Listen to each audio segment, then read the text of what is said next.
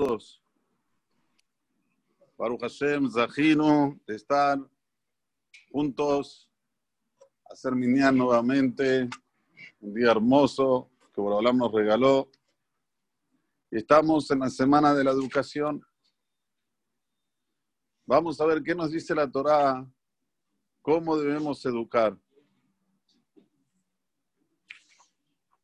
De esta perashá se desprende que la educación sin amor no es educación. Es, como nosotros vivenciamos la época de los militares, es un paralelo a eso, pero no se llama educación. Es autoritarismo, es este imponer. Todo esto es muy nocivo para la humanidad especialmente para el Yehudi, que tiene como una finalidad de cuidar la Torah y los mitzvot. Educación sin amor igual a desastre. Es el problema mayor de por qué los judíos dejaron el judaísmo. Si ustedes van a preguntar a 10 judíos que hoy no cumplen la Torah y los mitzvot, a 10, agarren a 10 y vean sus padres que sí lo cumplían, sí cumplían Shabbat, sí comían kasher. ¿Por qué ustedes no cumplen? Y porque nos imponían. Esa va a ser la respuesta. Nos decían que tenemos que cumplir, que tenemos que hacer, como la época de la piedra, así te dicen, como la época de... Nosotros queremos entender las cosas o queremos por lo menos que haya emoción en los hechos, la emoción. Dos personas pueden hacer el mismo acto. Uno se llama que hizo un acto impresionante y el otro se llama que hizo un acto inerte, un acto de un muerto. Disculpen la expresión, pero es así. Dos están haciendo tefilá Olam. Uno está concentrado en hacer tefilá Olam, en pedirle, en alabarlo, en agradecerle. El otro está en cualquier lado. Un poco, agarra el sidur, lo deja, corta aquí, corta allá. Y se engaña que dijo tefilá. A ver, tal vez a él se puede engañar, pero a su hijo no lo va a engañar. A su semejante no lo va a engañar. ¿Por qué? Porque todos buscamos cosas que nos den placer, cosas que tengan emoción cuando las hacemos. Una persona, por ejemplo, va a trabajar y él está identificado con su trabajo, va con toda la fuerza, con toda la plenitud. Y ahí contagia también a sus empleados, a los que están alrededor, a que trabajen igual que él. Hay varios dictados sobre cuánto hace el ojo del patrón, pero no voy a entrar en eso. Lo que quiero decir es que la educación precisa de amor. Y el amor es algo que la persona precisa hacerlo, no nace. No es algo que cuando la persona está educando con amor, es cuando la persona tiene convicción. Cuando una persona tiene convicción que lo que está haciendo es algo benéfico, es algo eterno, claro, va a enseñarlo, va a transmitirlo. Cuando va a hacer los hechos, va a ser de otra manera. Sin embargo, la persona que no está convicto y quiere educar porque es tradición, porque así le dijeron que hay que educar, pero él no está convicto que es el camino, la consecuencia es desastre. Por eso que el amor lo usamos varias veces durante el día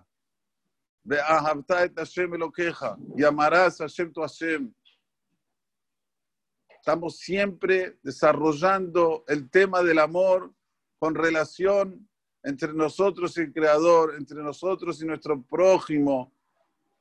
Y por qué no, entre nosotros mismos también. Cuando una persona hace las cosas con devoción, con emoción, se está amando a uno mismo, porque como se dice, aprovechó del momento, aprovechó del tiempo tan sagrado que tenemos en nuestras vidas. Y es este el lema de la educación. Para que una educación sea una educación eterna, para que una educación sea una educación en la cual mi hijo se va a identificar con lo que hago yo, depende de cómo yo lo transmita. Si lo transmito como algo que es, wow, no puedo sin esto. Me emociono cada vez que se habla de la tefilá, del tehilim, de, de mitzvot, de venir al Beta Knesset. Consecuentemente, los que están alrededor mío van a tener la misma sensación. Y este es el tema que habla la Perashá de esta semana también. Perashá Tashahua, Perashá Shofetim. Uno si la ve así simplemente, parecería que es una, una, una de las Perashot que no nos dice nada con relación a lo que tenemos que hacer hoy. Pero no es así. Había una mitzvah que se llamaba Aigla Arufá.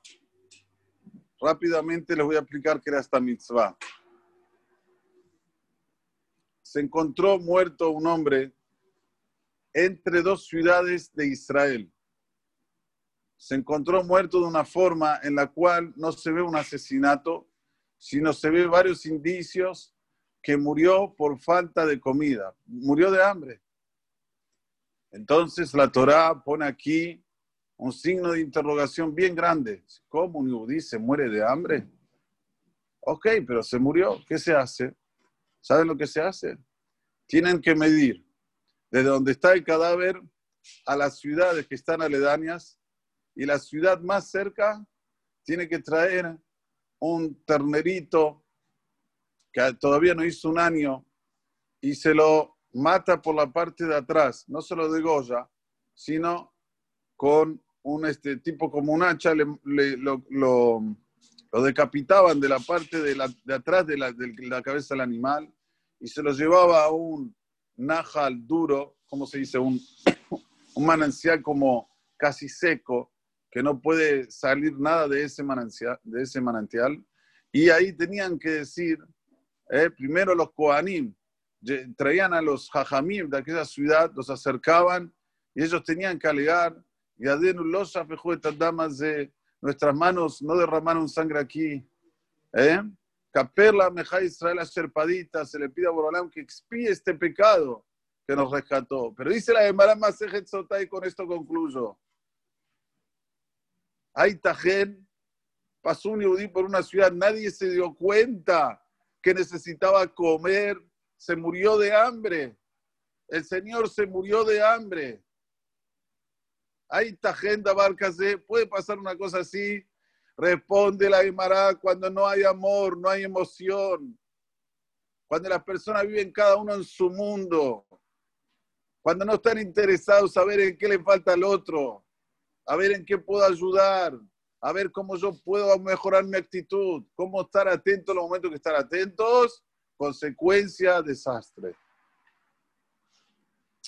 Por eso que el tema de la educación es muy amplio y tiene todas las características dentro de ella. En la educación tiene que poner todo, tiene que poner alegría, tiene que poner el dar, amor, zerizut, ser ágil, no decir por qué yo, que sea el otro. Ay, ay, ay, ay, ay, ay, ay. Señores, tenemos que luchar para conseguir minyan. Shahrit y es una vergüenza Perdonen que estoy grabando esto, pero quiero que quede grabado. Es una vergüenza. Tendría que haber fila aquí para entrar al Beta Knesset. No, yo no puedo. Yo tampoco puedo. Bueno, nadie puede. ¿Y entonces cómo? Imploramos para que se abran los Bate Knesiot. Hicimos tefilá día y noche. Bueno, ya se abren. Pueden entrar 10 personas hasta 12. Hasta 12 ya se puede. ¿No hay minyan? Tengo que estar con Marcos Atar, por favor, implorando hasta las 6, 7 de la tarde. A ver quién llega a la mañana, quién llega a la noche, quién llega a Minha. ¿Cómo es esto? No se entiende. ¿Dónde está el amor? ¿Dónde está la pasión? ¿Dónde está la exposición delante de Dios? Y decir, Dios, estaba esperando, anhelando por este momento. ¿Qué me alegan? Tenemos miedo. Tenemos miedo. Yo pregunto, ¿vos no salís a la calle? ¿No vas a ningún lugar? te quedas encerrado 24/7 en casa? ¿Por qué no tenés miedo cuando salís a pasear? ¿O pensás que el virus está solo en el beta Knesset? ¿Dónde está el amor? Esto tenemos que llevar hoy.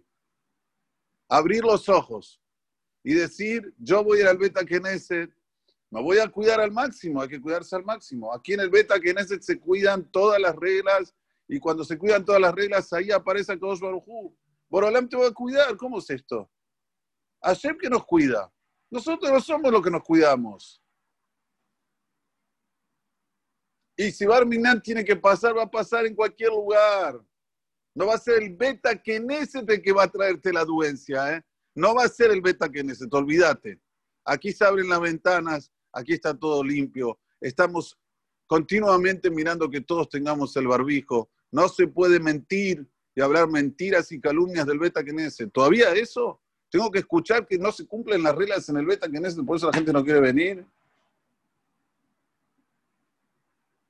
Hashem es que abramos los ojos, que tengamos amor por las cosas.